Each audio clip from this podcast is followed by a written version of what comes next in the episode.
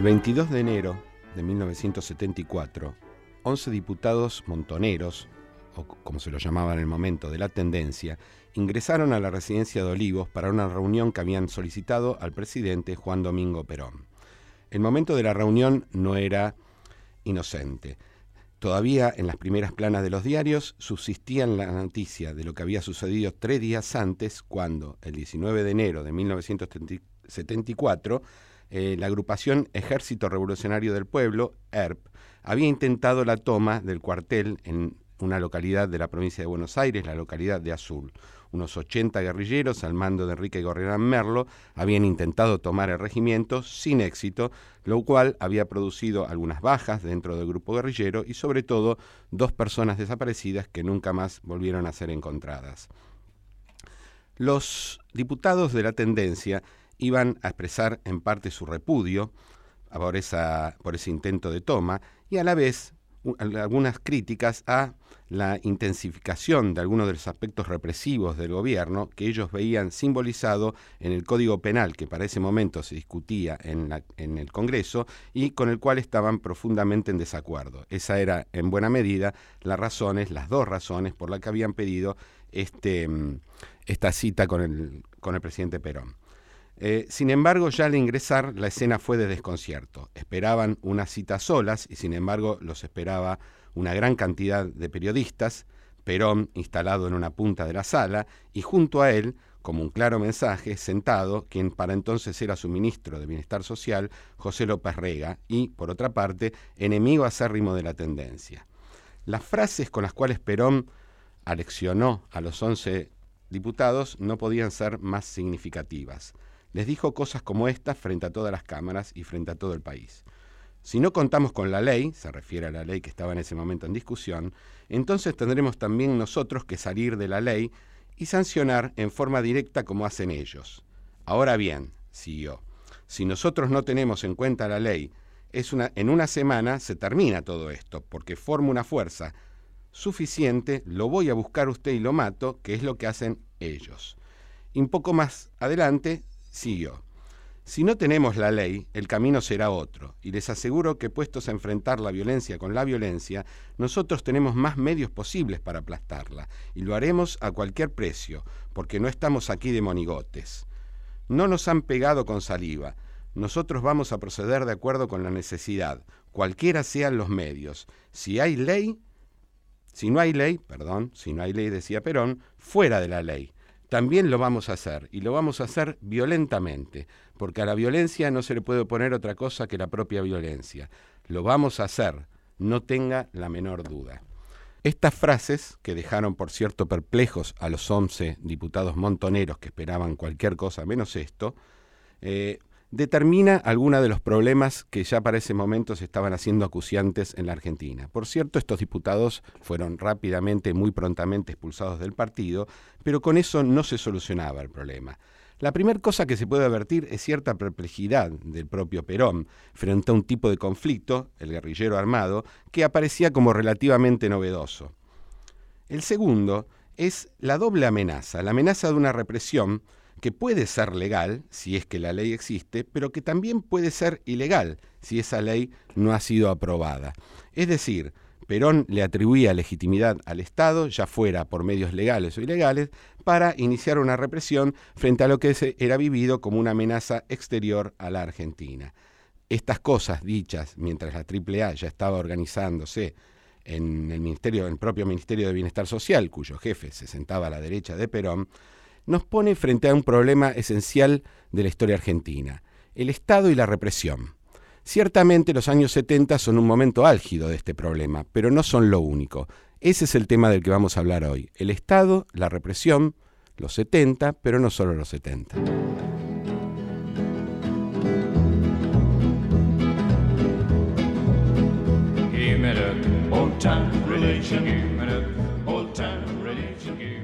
Hola a todos, ¿cómo andan? Bienvenidos a otro programa de Pasado Imperfecto. Estamos acá junto con Luciano de Privitelio como todas las semanas. Hola Sabrina, buenas noches, buenas noches a todos. ¿Cómo andás? Todo bien, vos. Y presentamos ya mismo a nuestra invitada, Marina Franco. Muchísimas gracias por estar acá. Buenas noches, gracias a ustedes por la invitación. Estamos muy contentos de recibirte acá y, poder recorrer un tema que es muchas veces muy complejo para analizar. Nosotros en los diferentes programas de, Pasado Imperfecto venimos deteniéndonos en diferentes violencias y, la recorrimos durante el siglo XIX bastante, bastante viendo eh, en algunos episodios incluso la violencia en las calles y también la violencia en los momentos electorales.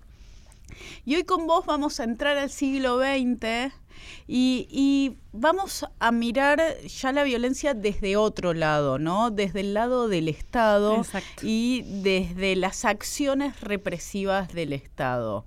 Eh, los que te conocemos y seguimos tus trabajos siempre te leímos más en el momento de la historia reciente, en los años 70, en la dictadura, pero estás trabajando ahora, te fuiste hacia el comienzo del siglo XX, ¿no? Exacto, sí, un poco, efectivamente yo trabajé bastante sobre lo que llamamos terrorismo de Estado, sobre la, década del 70, y ahora estoy con una preocupación un poquito más de largo plazo, que tiene que ver con, bueno, pensar el fenómeno de la violencia estatal como un fenómeno recurrente en la Argentina, lo cual no significa que sea todo igual ni sea una continuidad, pero en todo caso algo que tiene que ser pensado como una característica frecuente en la historia argentina y que también nos lleva a poner en otro lugar justamente el terrorismo de Estado. Eh, es un hecho que tuvo las características este, fundamentales y fundantes que tuvo en la historia argentina, pero que se inscribe en una serie mucho más larga. Y me parece que justamente para poder entenderlo del todo hay que armar esa serie más larga en la cual se, se inscribe, ¿no? Vos te referís más a este sentido común que lleva a entender el 76 y a la última dictadura como el momento en el que se terminó acrecentando esa violencia que ya se venía dando por lo menos desde el 55 y era como el final previsible de eso. Exactamente. Repensémoslo, estás diciendo. Exactamente, es decir, eh, primero traté de repensar el 76 en su relación con los años inmediatamente previos, es decir, el último gobierno peronista antes de eh, la dictadura.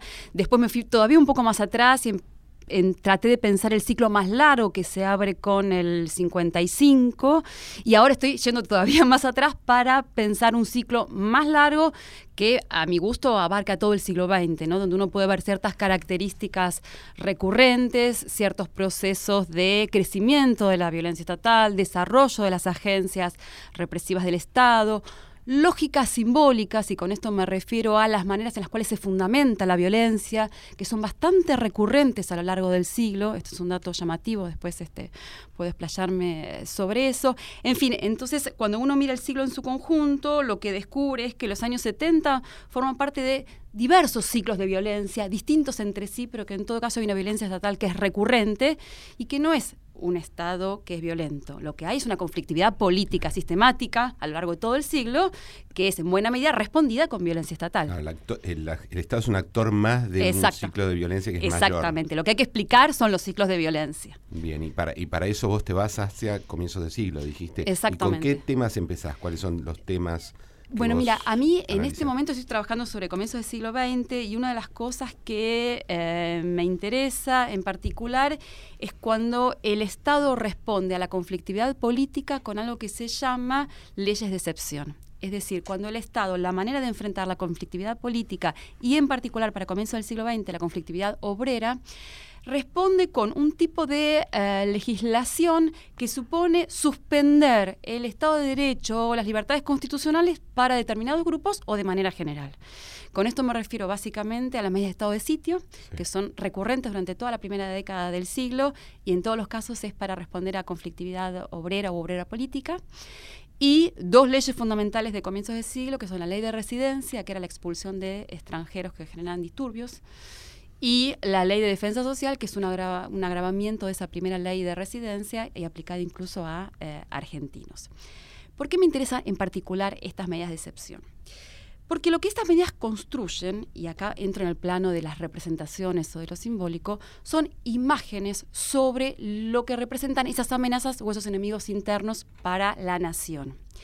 Y me interesa porque cuando el Estado construye un discurso sobre esos enemigos, ese discurso no tiene el mismo valor que el discurso que puede construir cualquier actor político. Cuando el Estado construye un discurso de ese tipo, ese discurso tiene una legitimidad y una aceptación que se multiplica socialmente. Entonces, por ejemplo, a comienzo del siglo uno encuentra un discurso sobre el extranjero que genera disturbios, sobre el anarquista, sobre el, obrero peligroso, etcétera. Pero ese discurso que construye el Estado y que tiene legitimidad y que se multiplica cada vez que hay un estado de sitio, que se multiplican las leyes de excepción, que se multiplican en la prensa, después tiene también caradura social. Y entonces hay un momento, y uno lo puede ver, y ahora hago un pequeño salto, uno lo puede ver en 1919 durante la Semana Trágica, que buena parte de eh, las élites, y no solo de las élites, están convencidos de que efectivamente el peligro rojo eh, amenaza, amenaza a Buenos Aires. No solo el Estado, la exactamente, Y eso nos lleva a entender un poquito por qué son aceptadas e incluso acompañadas estas actitudes represivas. En ese sentido, a mí me interesa tanto la violencia estatal entendida como parte del conflicto político, como decías Luciano, efectivamente como un actor dentro del conflicto político, pero no es un actor más, es un actor con poderes particulares, pero fundamentalmente me interesa cómo esto circula socialmente, cómo se construyen representaciones que además son de largo plazo en la Argentina. Eh, para decirlo muy brevemente, la manera en la que se construye la representación sobre el anarquismo peligroso a comienzos de siglo, el, maximalismo en la época de la Semana Trágica de 1919 o la subversión en los 70 es muy similar. Los discursos son muy similares. Muy similares. Cambia el ¿eh? enemigo, pero. exactamente, pero es el enemigo que amenaza a la patria, es el enemigo que viene de afuera, que ahora se instala adentro y que amenaza a la patria, amenaza a la nación, amenaza a la república. Son los valores esenciales los que están en peligro. En ese sentido, la continuidad eh, que nosotros llamaríamos simbólica es notable, notable. Y eso es a mí lo que me, justamente por eso me interesa pensar en un largo plazo histórico. Claro, porque ahí el 900 es crucial, digamos. Eso probablemente antes no fuera tan intenso. Exacto, exactamente. Yo creo que ahí las transformaciones propias de una Argentina en pleno proceso de modernización, la llegada masiva de una inmigración, que ahí es clara la figura eh, geográfica del que viene de afuera. es inmigrante, ¿no? Exacto, viene efectivamente de afuera, viene territorialmente de afuera, pero eso después se va a transformar en una metáfora. El peligro siempre viene de afuera, aunque sean los argentinos, ¿no? Y es la misma metáfora que, es, eh, que está en la base de la idea de la subversión. La subversión también viene de afuera en los 70. Claro. ¿Y a la ley de residencia cómo llegaste? ¿Qué, ¿Qué es lo eh, que se puede ver en ese momento en cuanto a la acción del Estado? A ver, en realidad la ley de residencia llegué tratando de pensar dónde podía, y esto tiene que ver con cómo uno recorta una investigación cuando hace historia, cómo yo podía recortar el problema que quería, que quería ver. Yo había trabajado mucho tiempo sobre la violencia durante el peronismo en los 70 y ahí efectivamente la idea del estado de excepción, que después en todo caso lo podemos desarrollar un poquito mejor para los 70, era fundamental. Eh, y entonces, tratando de pensar cómo recortaba el siglo XX, decidí que no lo podía recortar, que tenía que ser el siglo XX en su conjunto. Y entonces eh, empecé por la ley de residencia en 1902 y mi intención es y estos son grandes aspiraciones, veremos, es llegar hasta el 2001, porque en el 2001 es el último estado de sitio que efectivamente generó una gran represión estatal, pero que al mismo tiempo fue desafiado socialmente. La gente se lo iguala a la calle con estado de sitio, lo cual es un dato llamativo en términos de comprensión histórica. Entonces, mis aspiraciones... Es abarcar el largo siglo XX. Es el largo siglo XX. Entonces, empecé por la ley de residencia, que es un dato efectivamente fundamental.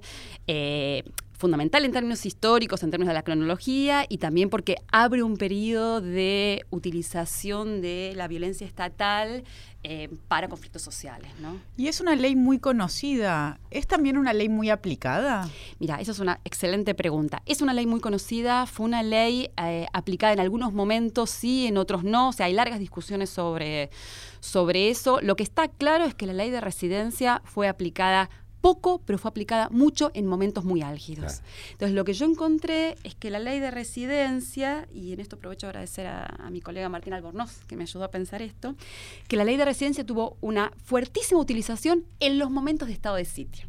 Es decir, la ley se impuso como una ley de excepción que efectivamente recortaba las libertades de eh, los eh, extranjeros habitantes de la Argentina, pero no se aplicó regularmente, excepto cuando la conflictividad obrera era muy alta.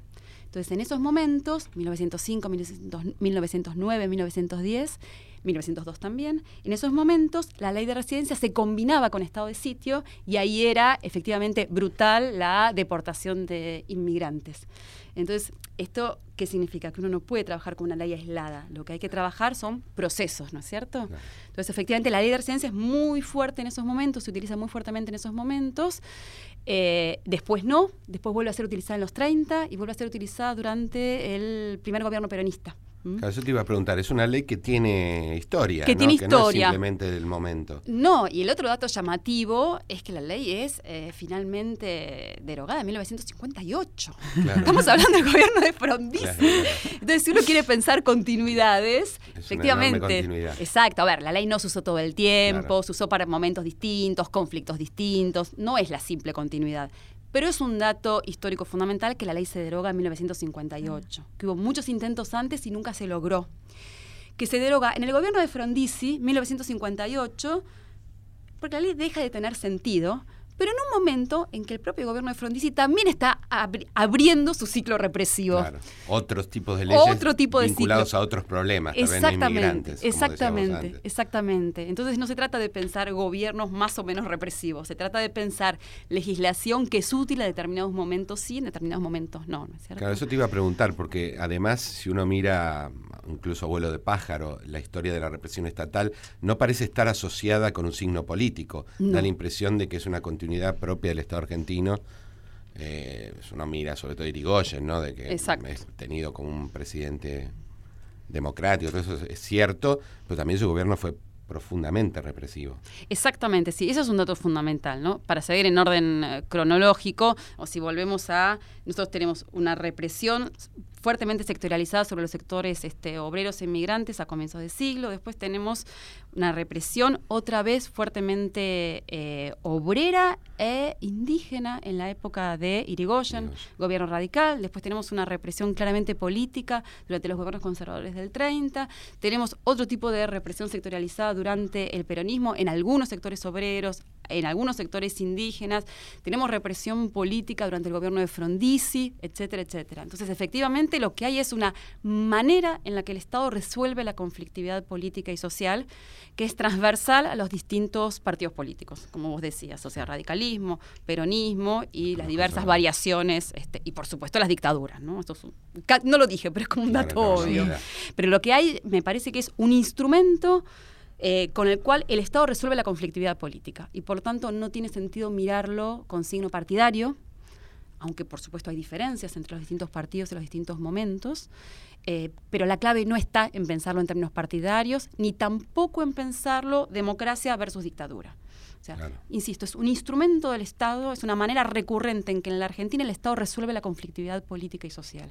Yo creo que esa es la manera más este, productiva de eh, mirarlo, me parece. No es algo que sucede solo en las dictaduras militares, sino que también lo tenemos presente Exactamente. en las democracias. Ahora, te hago una consulta. En esta visión de largo plazo que vos das, por lo menos hasta después del peronismo, eh, esta es una manera en que el Estado resuelve conflictividad social y vos la pones en relación con otras, esas otras no te interesan simplemente porque no forman parte de tu investigación o, o porque no las hay. Y vos decís, no, cuando hay conflicto resuelven de esta manera. No, no, no, no, no. Ah. Eh, por supuesto, y esto es, es, excelente la pregunta para justamente romper la idea de la continuidad. O sea, efectivamente el Estado tiene recurrencia en resolver conflictividad por la vía de la represión, pero también hay claros transformaciones en ese sentido. La conflictividad obrera de comienzo del siglo XX, que se resuelve con estado de sitio y ley de residencia, es una conflictividad obrera que va a aparecer a lo largo de todo el siglo XX y que se resuelve de otras maneras en la medida que aparecen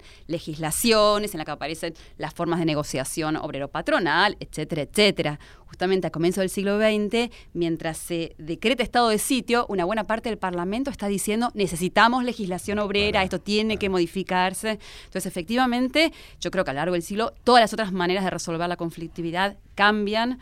Eh, con distintas variaciones, avances y eh, retrocesos, pero sí hay una constante en determinados momentos muy álgidos del conflicto, y ahí también depende de qué partidos y qué fuerzas y qué relaciones de fuerzas están en el poder, eh, se utiliza la, violencia represiva u otros mecanismos, ¿no es cierto? Claro, porque volviendo al gobierno de Irigoyen, una cosa que se suele decir es que él interviene también en los conflictos laborales y muchas veces a favor de los sindicatos. Exacto. Y si uno toma por lo menos los dos ejemplos más conocidos, el que yo más conozco es el de la ciudad de Buenos Aires, la Semana Trágica, es lo que vos llamás un conflicto intenso, ¿no? Es muy intenso. Exactamente. suelo decir, le toman la ciudad, Irigoyen, no es solamente una conflictividad obrera normal, digamos, o más tradicional. Efectivamente, ahí lo que pasa, y es, interesante el caso de Irigoyen, porque lo que pasa es que Irigoyen no interviene hasta último momento. Entonces, efectivamente, cuando el conflicto llega a niveles muy altos, muy álgidos, la intervención que se produce es brutal pero hasta último momento no se interviene y de hecho un dato importante, por lo menos por la manera en la que yo quiero pensar esto, es que eh, Irigoyen nunca pone estado de sitio, justamente porque a su, a su manera de entender la conflictividad, el estado de sitio no, era la solución y apuntaba a la negociación y con determinados sectores obreros que eran los del sindicalismo eh, revolucionario, ¿no es cierto? No, no, la idea de Irigoyen no es la confrontación directa de comienzos del siglo XX, ni mucho menos. Pero cuando el conflicto alcanza niveles muy altos, la respuesta es brutal. también. Entonces, ahí, en esa lógica uno puede entender lo que sucede en la Semana Trágica, la Patagonia Rebelde, la llamada masacre en Apalpí, este, en el norte argentino. hay toda una serie de eh, eventos altamente represivos que si uno los ve juntos son eh, impresionantes por su dimensión brutal y mucho más fuertes que los precedentes, pero que efectivamente son eh, una manera de respuesta, me parece a mí, de último momento, ¿no? cuando ya el, nivel de conflicto es muy alto. La Patagonia Rebelde tiene sus variaciones, ¿no? porque hay unas negociaciones previas, en fin. Pero de todas maneras eh, hay, otro, hay otro patrón de funcionamiento en, en, en el caso de Irigoyen. Por eso mismo, vuelvo con la misma idea, es fundamental no pensar que todo es igual, ni que el Estado es represivo en su totalidad, ni de la misma manera todo el siglo XX. Y que siempre entienden la represión para los mismos casos, digamos. Exacto, exactamente, exactamente. O sea, para mí todo el secreto de pensar una continuidad o un largo plazo es justamente pensar momentos distintos, relaciones de fuerzas distintas, conflictos distintos. Si no, toda la historia es igual, ¿no es cierto? No, claro. Y no. Sabemos que no. ¿Y la década del 30 va a tener particularidades en este sentido? Eh, a ver, mira, es una cosa que estoy tratando de ver cómo la formulo en términos conceptuales. Pero para mí está claro que hay un tipo de violencia que es más claramente política, que el conflicto se da adentro del juego político. Estamos hablando de eh, gobiernos, eh, gobiernos de facto y gobiernos conservadores que ejercen la violencia, no solo, por supuesto, sobre sectores obreros y, una violencia que responde a la conflictividad social, sino fundamentalmente adentro del juego político, es decir, de un radicalismo que ha sido desplazado del poder. Entonces, ahí la gran complejidad es pensar que hay un ciclo de violencia específico que se abre, que yo llamaría violencia política, pero por supuesto la violencia contra el anarquismo también es política. Pero hay algo que se da adentro del juego político. Para mí hay algo que cambia eh, radicalmente y que todavía tengo que encontrar la manera de pensarlo en su diferencia eh, pero cuando uno dice que es una represión política, bueno, naturalmente la represión contra el anarquismo eh, también es una represión política. Entonces es, difícil de plantear la diferencia, pero, yo creo que hay... se, produce dentro de los actores que más o menos son aceptados dentro del juego político. Exacto, que están adentro del juego político. Exactamente. ¿Y, vos no crees que eso en los... porque hay un año que es uno cuando dice la década del 30 siempre una caracterización al voleo, ¿no? Porque el año 29 es un año muy conflictivo políticamente, probablemente tenga antecedentes en algunos en esos finales de los años 20 que ya son también Exactamente. Eh, hay asesinatos, hay intentos de asesinato del propio Irigoyen. Eh, mucha violencia en la calle, ¿no? no sí, por eso, digamos, la, ahí la acción estatal no puede entenderse por afuera del conflicto político más vasto que involucra a todos los actores. Pero efectivamente a mí me parece que en el 30 la, respuesta violenta del Estado tiene que ver con el conflicto estrictamente político-partidario. Después se despliega en otras dimensiones también. Pero me parece que ahí hay un elemento que es nuevo. Están los comunistas, ¿no? Que al final del gobierno de Justo se vuelve un tema eh, Exactamente, que se vuelve un tema álgido. El discurso anticomunista en los 30 es fundamental para entender esto que yo decía antes, ¿no? La construcción de enemigos internos. Y que va a seguir presente, ¿no? Más adelante en la segunda mitad del siglo XX. Vamos a un corte y seguimos en el próximo bloque adentrándonos en la segunda mitad del siglo XX junto con Marina Franco repensando la acción represiva del Estado. Quédense ahí. Pasado imperfecto con Sabrina Agnechet y Luciano Di Privitelio por Nacional. Seguimos en Pasado Imperfecto por Nacional. Seguimos acá en este programa de Pasado Imperfecto que estamos junto con Marina Franco hablando sobre violencia estatal. Les quiero agradecer a todos por estar escuchándonos en vivo en la radio o también en los podcasts de nuestros programas en Spotify o en podcast de Apple. Y también agradecerles a Lucía Chediek en producción y a Fernando Salvatori en la técnica. Y seguimos conversando, Marina. Llegamos al posperonismo, a ese momento que se inaugura después del 55, que va a encontrar la alternancia entre gobiernos elegidos democráticamente y dictaduras de diferente nivel de, violencia. ¿Y cómo es la acción represiva del Estado a partir de la Libertadora? A ver, eh, mira, ahí la primera clave es eh, abandonar, por lo menos provisoriamente, para pensar la violencia estatal, abandonar la idea de eh, democracias versus dictaduras. ¿no? Claramente, ahí sí, muy, muy, en términos muy claros, se ve un proceso represivo que es este constante, que es ascendente, es decir, en términos de la complejización de la legislación y de los instrumentos de las agencias del Estado, se ve claramente una, transformación en un sentido de acumulación eh, de saberes, de prácticas, etcétera, en términos eh, del aparato represivo. Entonces, en ese sentido, la diferenciación entre gobiernos constitucionales y gobiernos dictatoriales no funciona por supuesto, preservando la idea de que tampoco son lo mismo, que efectivamente las dictaduras tienen, exacto, tienen una carga del el uso de la violencia eh, completamente distinta a la de los gobiernos constitucionales, que al menos tienen que legitimar y utilizar determinados instrumentos para legitimar ese uso de eh, la violencia. Pero que a la vez estamos hablando de gobiernos constitucionales que proscriben al partido mayoritario. Eh, exactamente. Ahí ya hay un primer nivel de violencia si uno quiere este, situar un dato fundamental.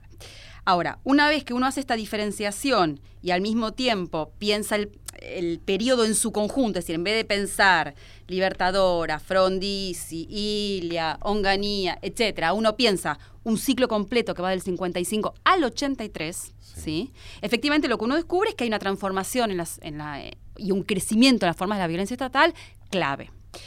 Ese crecimiento es, va de la mano, se explica y al mismo tiempo eh, alimenta el conflicto político.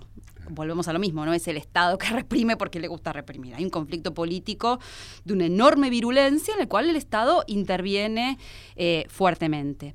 Entonces, yo para tratar de romper esta idea de democracia versus dictadura, traté de pensar cómo, en particular los gobiernos constitucionales del periodo, aún con proscripción del peronismo, pero gobiernos constitucionales, habían utilizado estos mecanismos represivos. Y ahí eh, uno podría pensar en Frondizi, Ilia y el último periodo peronista antes del 76. Y efectivamente lo que aparece es que tanto en el gobierno de Frondizi como en el gobierno peronista, y acá aprovechamos a recalcar esto de no importa el origen partidario, pues son dos gobiernos de signo opuesto, eh, rápidamente, ni bien estos gobiernos em, asumen, se desencadenan procesos represivos, procesos autoritarios de una enorme virulencia y en términos ascendentes. ¿Qué quiero decir con esto? Esto empieza, por ejemplo, por medidas de estado de sitio para responder a conflictos obreros, caso Frondizi, o medidas de censura de prensa, o medidas de restricción al funcionamiento de determinados partidos de izquierda, etcétera, y rápidamente se van transformando en procesos políticos de absoluta restricción de eh, derechos y yo diría al punto de suspensión del Estado de Derecho, ¿no? O sea, con el gobierno de Frondizi empezamos con un estado de sitio en octubre del 58 y eh, un año y medio después estamos en la aplicación del Plan Conintes, que es un plan, efectivamente... ¿Qué era el Plan Conintes? Es un plan eh, represivo que se aplica a todo el territorio nacional. El territorio se divide en una cuadrícula eh, de con intervención militar. Ahí el otro dato fundamental es que quienes intervienen en la represión, y esto es distinto de la primera parte del siglo XX, vale la pena recalcarlo, son las Fuerzas Armadas. Eh, y lo mismo sucede, voy a hacer el paralelo. Antes destinadas al orden exterior. Exactamente. tienen a partir de acá un, lugar. paréntesis. En, el, en, la Patagonia y en la Semana Trágica intervienen. intervienen. De hecho, hay algunas teorías que dicen que el momento en que las Fuerzas Armadas quedan eh, ideológica y simbólicamente habilitadas a intervenir es, el 19. Ah. Es, ese es el momento en que quedan habilitadas, hacia adentro de las fuerzas queda habilitado el derecho a intervenir. Pero legalmente va a ser a partir del plan con Intes. Y que hay un cambio en la magnitud también. Exacto, exacto, exacto. Es decir, a ver, legalmente no, porque qué es legal y qué es ilegal es una discusión compleja para la época, pero en todo caso quedan habilitadas legítimamente. Y yo creo que eso también es resultado de la sucesión de dictaduras. Pero déjenme que eh, enfatice una cosa más. Eh, esto lo decía para Frondizi. Uno puede ver un proceso paralelo para el último peronismo antes del 76, que después si quieren podemos profundizar. Pero otra cosa que a mí me interesa recalcar es que cuando uno ve estos procesos de ascenso represivo autoritario con intervención de las Fuerzas Armadas, que es la característica de la segunda parte del siglo XX, lo que se ve es que los actores civiles y los actores militares comparten, y esto es importante, comparten la misma idea de lo que sucede. Es decir, no hay unos militares malos, malos, malos que quieren intervenir y, eh, no sé, intervenir y matar a todos los este, que consideran disturbios, sino que hay actores en el gobierno de distintas extracciones políticas junto con las comandancias de las Fuerzas Armadas que entienden que lo que sucede es efectivamente una amenaza al orden o es un proceso, eh, perdón, un proceso subversivo o que hay un enemigo interno que hay que efectivamente eh, eliminar con métodos no legales legales, etcétera. Entonces, cuando uno lo piensa así, deja de pensar militares versus civiles. Lo que hay es una manera de entender el conflicto político, que yo creo que a partir de la última, los últimos años de la década del 50 se va a establecer, ¿no? Y que es lo que va a llevar después a los 70. Esa es la primera cuestión. Y la segunda cuestión es que entonces dejamos de pensar también en en la idea de militares que intervienen sobre el proceso político para pensar en militares que son convocados por los civiles a intervenir. Y esto también nos modifica un poco la manera en la que vemos, en la que hemos visto habitualmente la historia argentina de la segunda parte del siglo XX, ¿no? Dictadura versus democracia, militares malos, civiles buenos y civiles víctimas de los militares. Eh, no digo que los militares no sean malos, digo que hay que pensar en otros términos. Totalmente. Este, lo que uno ve en los procesos, y esto es muy claramente en los 70, digo, hay militares que son convocados por el poder civil. Esto es clarísimo militares acostumbrados a intervenir, militares interesados en intervenir, militares que responden y multiplican su intervención. Pero que en todo caso hay un entramado eh, que, que nos saca completamente de esta cosa dicotómica, ¿no? Dictadura versus democracia, civiles versus militares. Sí, la figura de usurpación hay que pensarla toda vez que también eran convocados. Exactamente. Y tengo una consulta en este, en esta trama de continuidades y rupturas que vos señalás, eh, te pregunto, pues la verdad no sé, yo intuitivamente diría que sí, pero la que sabes sos vos. Eh, porque los años, desde fines de los años 50, los 60 y los 70 sobre todo, yo creo que tienen una especie de novedad en relación a aquello que debe ser reprimido, aun cuando vos marcaste una línea de continuidad que es que efectivamente aparecen grupos políticos que se definen políticamente, que ponen en cuestión el monopolio del uso de la fuerza por parte del Estado, que tal vez en otros conflictos que vos mencionabas estaba menos puesto en cuestión. Digamos, grupos armados que eh, literalmente se, se declaran en, en, conflicto o en guerra con el Estado. Eso no ayuda a modificar eso, eso no marca una diferencia. ¿Vos crees que es esta especie de consenso entre civiles o muchos civiles y militares que vos señalás está más relacionada con el hecho de que hay una tradición desde el comienzo del siglo. ¿Se entiende lo que mm, pregunto? Sí, sí, sí, está clarísimo. Eh, a ver, em, la aparición de los grupos armados en realidad es un fenómeno tardío en relación con lo que estamos planteando, porque estamos hablando prácticamente de 1970, para poner una fecha, claro, Hay algunos muy menores antes, pero son menores. Son menores. En realidad, antes la conflictividad es de otro tipo. La conflictividad que se responde con represión es de otro tipo, ¿no? Es una conflictividad eh, obrera, es una conflictividad de grupos de izquierda, desafíos al orden pero no armados. Eh, y, por supuesto la conflictividad derivada de la proscripción del peronismo, ¿no? la resistencia peronista, etcétera. Un dato importante para entender esto es que el momento en que las Fuerzas Armadas empiezan a pensar que el problema de la subversión es grave y tiene que resolverse por eh, la vía ilegal y de represión brutal, no me animo a decir todavía aniquilamiento, no son los 70, sino es el cordobazo. O sea, esto está estudiado por un, eh, por un colega Esteban Pontoriero y que él encontró la documentación militar que muestra que el momento bisagra de transformación es el Cordobazo. Por lo tanto, la bisagra para los actores que después van a ser protagonistas de la represión más brutal, no son las organizaciones armadas, que después van a agregarle obviamente un increyendo, sino el desafío social al orden que representa el cordobazo, que es un desafío de la sociedad civil, ¿no es cierto? Y que ¿Qué es lo que ven en ese por supuesto, el cordobazo es, un, es un gesto antiautoritario durante la dictadura de Onganía. Eh, me, parece que la pregunta es qué diagnóstico hacen ellos eh, para, para, hacer ese vuelco. Sí, sí, lo ubicaba, lo ah, ubicaba históricamente. Sí, el diagnóstico es que la sublevación social es ahora realmente peligrosa. No es la resistencia peronista, no son focos sueltos, que una ciudad entera puede levantarse, es realmente un peligro que no lo leen en abstracto, lo leen porque están imbuidos de la doctrina de la seguridad nacional y de las lógicas de la contrainsurgencia, que les permiten pensar que esa, ese levantamiento popular es la subversión no es un pensamiento en abstracto. Ellos hace ya por lo menos para el 69, hace 10 años que vienen, eh, las Fuerzas Armadas vienen aprendiendo la doctrina militar francesa de la guerra contrainsurgente y la más tarde la, norteamericana, estadounidense de la doctrina de seguridad nacional, que les permite pensar que esa sublevación social del cordobazo y las que le van a, seguir son efectivamente la subversión y que esa subversión que ha venido de afuera está instalada dentro del territorio y que no hay otra manera de resolverla que eh, la represión. Y, perdón, y la vinculan con la violencia armada también, ¿no? Porque claro, que, va a ser un poquito más tarde, exactamente. Pero más allá de que llegue ellos, en el diagnóstico está todo junto. Sí, sí, sí, sí. Pero el, el momento en, es el momento en que cambian las hipótesis de conflicto. Es, es decir, a pesar de la conflictividad social previa al 69, las Fuerzas Armadas siguen manteniendo una hipótesis de conflicto, de que el conflicto fundamental en la Argentina es un conflicto externo y que viene de afuera. Básicamente puede ser Chile o puede ser Brasil. A partir del 69 la hipótesis de conflicto cambia a pensar que el conflicto fundamental argentino en ese momento es el conflicto interno. Hay un enemigo interno. Exactamente. Es, o sea, el enemigo interno está presente siempre, pero lo que, digamos que asciende a la categoría de hipótesis fundamental de conflicto. Hay que pensar que las Fuerzas Armadas funcionan en torno a lo que ellos llaman hipótesis de conflicto. Entonces, a partir del 69, la hipótesis de conflicto es interna. ¿Y eso cómo va a modificar las actitudes represivas concretamente?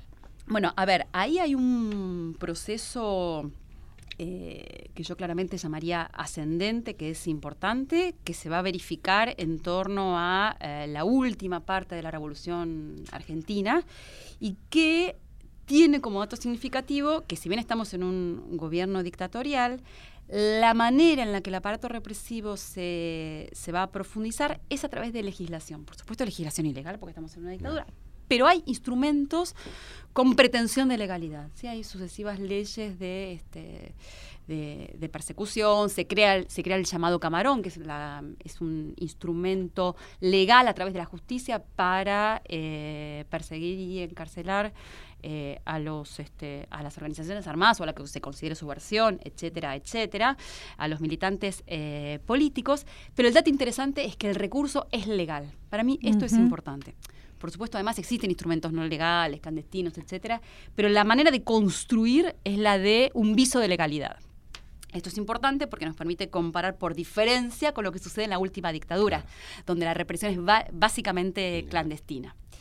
Entonces, eh, lo interesante es que estos instrumentos legales que, construye, que se construyen durante la Revolución Argentina van a estar vigentes durante eh, el último gobierno peronista antes del 76 y durante la dictadura. El dato más clave de todo, con un solo ejemplo se entiende toda la idea. La ley de seguridad de eh, Onganía de 1966 es una ley clave porque es la ley que introduce la doctrina de seguridad nacional en la legislación nacional, le da estatuto de ley. En realidad venía discutiéndose entre las comandancias militares y los gobiernos civiles durante el gobierno de Frondizi. Durante el gobierno de Ilia se discute y se discute y no se sancionan, siempre proyectos, casi el mismo proyecto con variaciones, y va a ser sancionado recién con Onganía en 1966. Esa ley sancionada en 1966 va a estar vigente todo el gobierno peronista, toda la dictadura y la va a derogar Alfonsín. Para hablar de continuidades alcanza. Y hay, legislación del gobierno peronista, porque entiendo que después del intento de toma de azul, ¿no? Hay, hay... Sí, efectivamente, ahora sí, si entramos más en, en detalle, hay un proceso de acumulación de legislación represiva y de prácticas represivas con la Revolución Argentina, eh, pero después de eso... Eh, uno ahí tendría que marcar un interregno, que es Cámpora, ¿no? El primer gesto de Cámpora es derogar la mayoría de la legislación represiva de la Revolución Argentina, del gobierno de Onganía, excepto la ley de seguridad. Y esto, insisto, es un dato clave. Y después, efectivamente, cuando ya desde el interinato de las Tiri, cuando después asume Perón y más aún después con Isabelita, ahí hay otro increyendo de prácticas represivas y de legislación represiva muy marcado eh, que obedece a un nivel de conflictividad política extremo, porque otra vez, insisto, estamos hablando de un ascenso represivo, porque lo que hay es un nivel de conflictividad cada vez mayor, ¿no? En el que aparecen en el escenario las organizaciones armadas. Detengámonos un poco en este momento que vos trabajaste en tu libro Un enemigo para la nación, que es a partir del retorno de Perón en 1973, y, y vos lo que nos venías anticipando, lo que empezaste a ver es que esa represión ilegal que todos teníamos, teníamos tan claro que sucedía en la dictadura empezó antes y hay que rastrearla antes. Exactamente. Eh, es decir, los procesos que nosotros asociamos a la dictadura y que a lo sumo suelen vincularse previamente a la AAA, a mí me parece que son, es un proceso mucho más vasto que la AAA, lo voy a decir con otra metáfora, es la punta del iceberg de un proceso mucho más complejo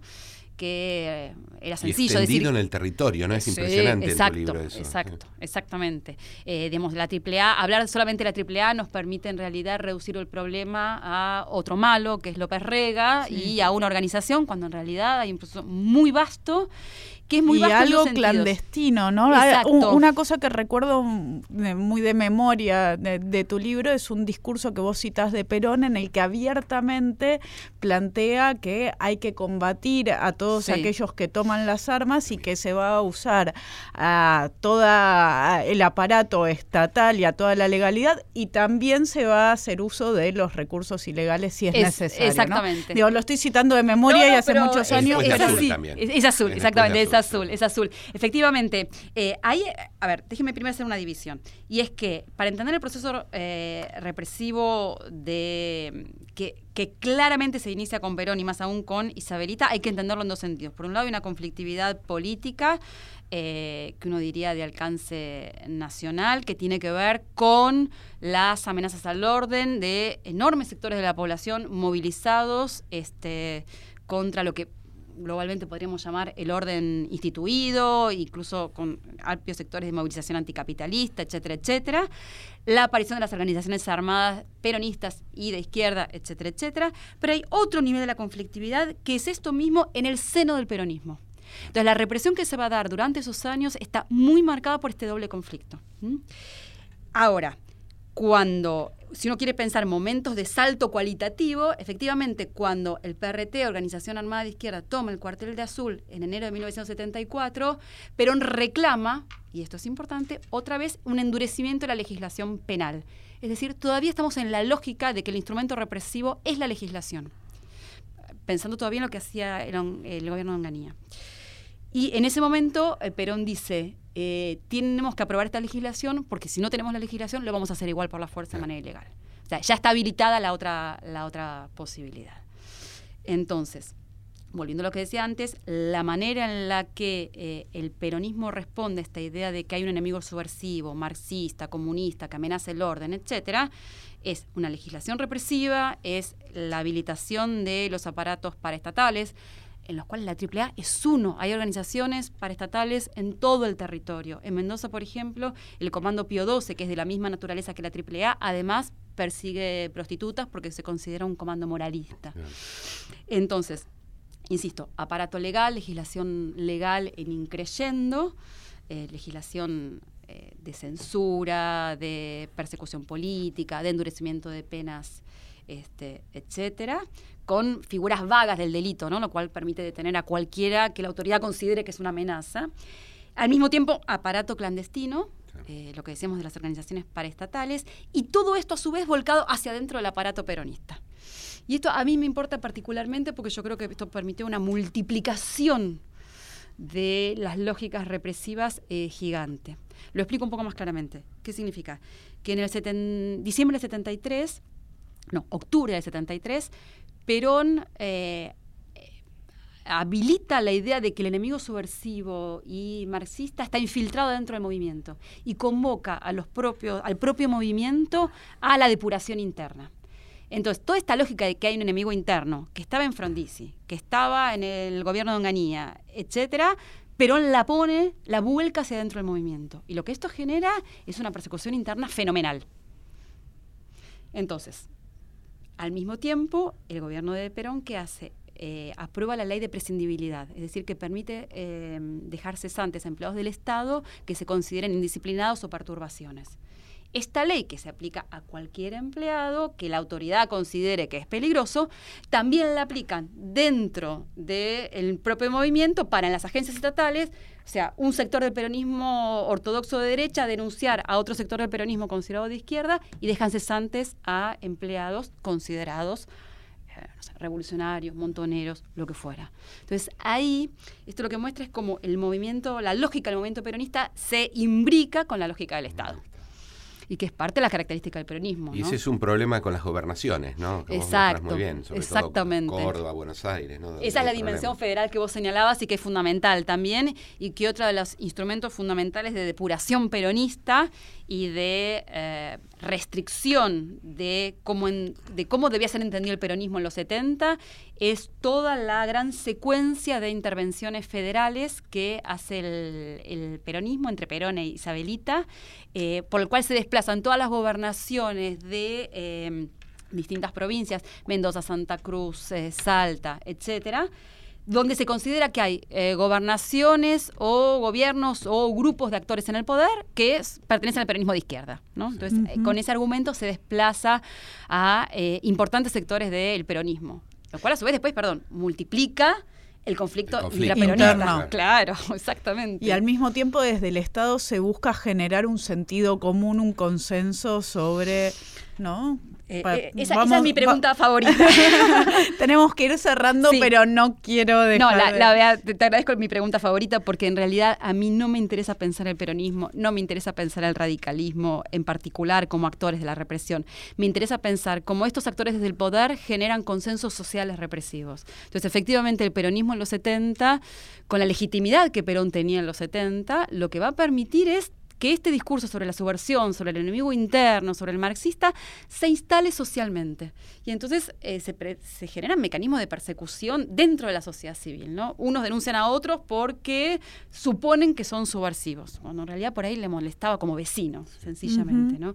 Entonces, el gran problema, o el gran problema no, la, la gran dimensión de todo esto, mirar a largo plazo, y del peronismo en particular, es que construyen legitimidad social sobre la subversión. Cuando esa legitimidad está instalada, el consenso para el golpe de Estado, no hay que explicarlo. la dictadura hace lo mismo. exactamente, exactamente. Sobre una sociedad que está convencida de que hay un enemigo subversivo adentro. Entonces ya ahí no hay ni que explicar el golpe de Estado y su apoyo y la social. relación de la sociedad con el golpe de Estado. Exacto, exacto, exactamente. ¿Cuáles son los elementos más eficaces mediante los cuales Perón logra eh, consagrar estas ideas tan fuertemente? ¿Cómo, eh, su, propia, su propia construcción histórica de líder, o sea, Perón es la palabra autorizada, entonces cuando Perón dice la infiltración marxista está dentro del propio movimiento, eso tiene un impacto social eh, increíble. Pero al mismo tiempo, otra vez, esto es una acumulación de muchas décadas donde no es solo Perón todas las élites políticas están convencidas de esto. Los radicales adentro del Congreso durante el gobierno peronista apoyan esta misma idea, con otros, con otros bemoles, pero exactamente, es una idea compartida. Entonces, a lo que hay acá es una, un espíritu de época, una manera de entender la conflictividad política que es propia de la época. El peronismo es un actor fundamental, pero el tema trasciende completamente al peronismo. Es un fenómeno de época, ¿no? Bueno, eh, después de este recorrido extenso que hemos hecho sobre el siglo XX argentino y sobre el, rol del Estado y estas muy interesantes continuidades que vos marcás, más allá de las rupturas que son un poco obvias y que era lo que todos prestamos atención, eh, yo tengo una pregunta sobre la excepcionalidad de esto. Es decir, eh, ¿Este es un problema del Estado argentino? ¿El Estado argentino funcionó de esta forma y eh, mantuvo la represión como uno de sus elementos fundamentales, o dentro del concierto internacional esto es un caso más de algo que sucede en términos generales. A ver, te agradezco la pregunta porque me parece que efectivamente es un tema clave de dejar muy claro. La Argentina no es un caso particular, la Argentina no es un caso excepcional, el Estado argentino no es más malo que otros estados, ¿no es cierto? Eh, es una, la represión es una manera habitual en la cual los estados responden, digamos, en las democracias modernas, en las democracias liberales, es una manera en la cual los estados responden a distintos ciclos de conflictividad social y política. Después, cada caso nacional tiene sus particularidades. El primer dato obvio para el caso, para entender el caso argentino, es mirarlo comparadamente. Si uno mira cómo funcionan los estados del cono sur, es decir, Chile, Uruguay y Brasil, frente a ciclos de conflictividad política y social, es muy, muy, muy similar no hay grandes diferencias. Por supuesto, a ver, el conflicto que se suscita a partir del peronismo es distinto, pero en los otros países hay otros tipos de conflictividad igualmente álgida, qué sé yo, por ejemplo, el ascenso de los gobiernos o de, la posibilidad del socialismo en Chile eh, o de la conflictividad social y obrera en Uruguay, son muy similares. Lo que acá parece como un conflicto en torno al peronismo, en otros países tiene otras dimensiones. Pero el desarrollo de las lógicas represivas, el desarrollo de las representaciones sobre ese enemigo interno, etcétera, son muy parecidas. Lo que yo decía en algún momento sobre el anarquismo, el comunismo y después la subversión es igual en los cuatro países de la región. Y doy un último ejemplo. La, el proceso represivo del peronismo que lleva al 76 en Uruguay es igual. En el país que se considera la democracia, la Suiza de América, hay un proceso represivo muy, muy, muy similar, con legislación muy parecida, antes de efectivamente la llegada de la dictadura en el 73. ¿Cómo fue así? Lo entendemos. Hay un gobierno, el Partido Colorado está en el, en el poder y frente a la idea de que hay un, o sea, hay enormes niveles de movilización estudiantil, obrera, organizaciones armadas, está ya actuando Tupamaros, hay enormes desafíos al orden y hay una lectura de las élites de que eso representa, de que eso es un enemigo interno que amenaza el orden. Igual que en la Argentina.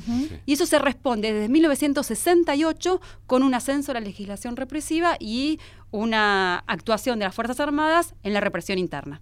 Igual que en la Argentina antes del 76 y estamos hablando de Uruguay. Sí, la Suiza de América. La Suiza de América comparada con la Argentina revoltosa del peronismo.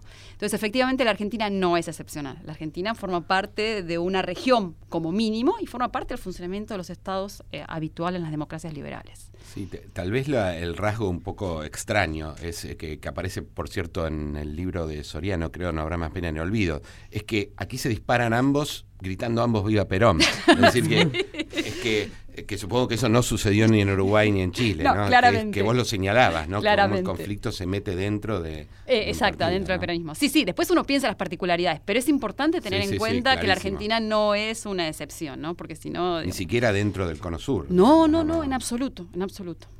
Y estamos acostumbrados a pensar en la excepcionalidad del peronismo y cuando uno lo ve comparado, esa excepcionalidad se disuelve en otros procesos. Claro, entendiendo que cada uno tuvo su propio proceso que, le, que, que, eso que a nosotros nos resulta tan explicativo como factor, que es el peronismo, bueno, eh, en las realidades y nacionales. había un proceso general que era la Guerra Fría, que los atravesaba a todos, ¿no? Y que después adquiría características particulares en cada país, pero que es un proceso general, ¿no es cierto?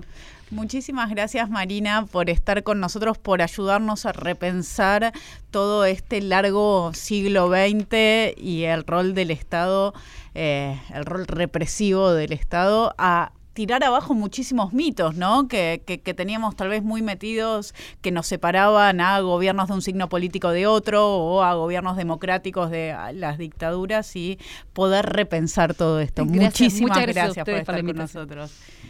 Bueno, muchas gracias a todos. Buenas noches. Buenas noches, Sabrina. Y gracias, Marina. Fue excepcional el programa. Nos vemos en el próximo programa de Pasado Imperfecto. Give me that old time religion. Give me that old time religion. Give me that old time religion. It's good enough for me. It was good for my dear mother. Good for my dear mother. Good for my dear mother. And it's good enough for me. Give me that old time religion. Give me that old time religion. Give me that old time religion. It's good enough for me. It was good for mighty father, good for mighty father, good for mighty father, and it's good enough for me. Old time religion, old time religion, old time religion, it's good enough for me. It was good for mighty brother, good for my dear brother, good for my dear brother, and it's good enough for me religion. Old time religion. Old time religion is good enough.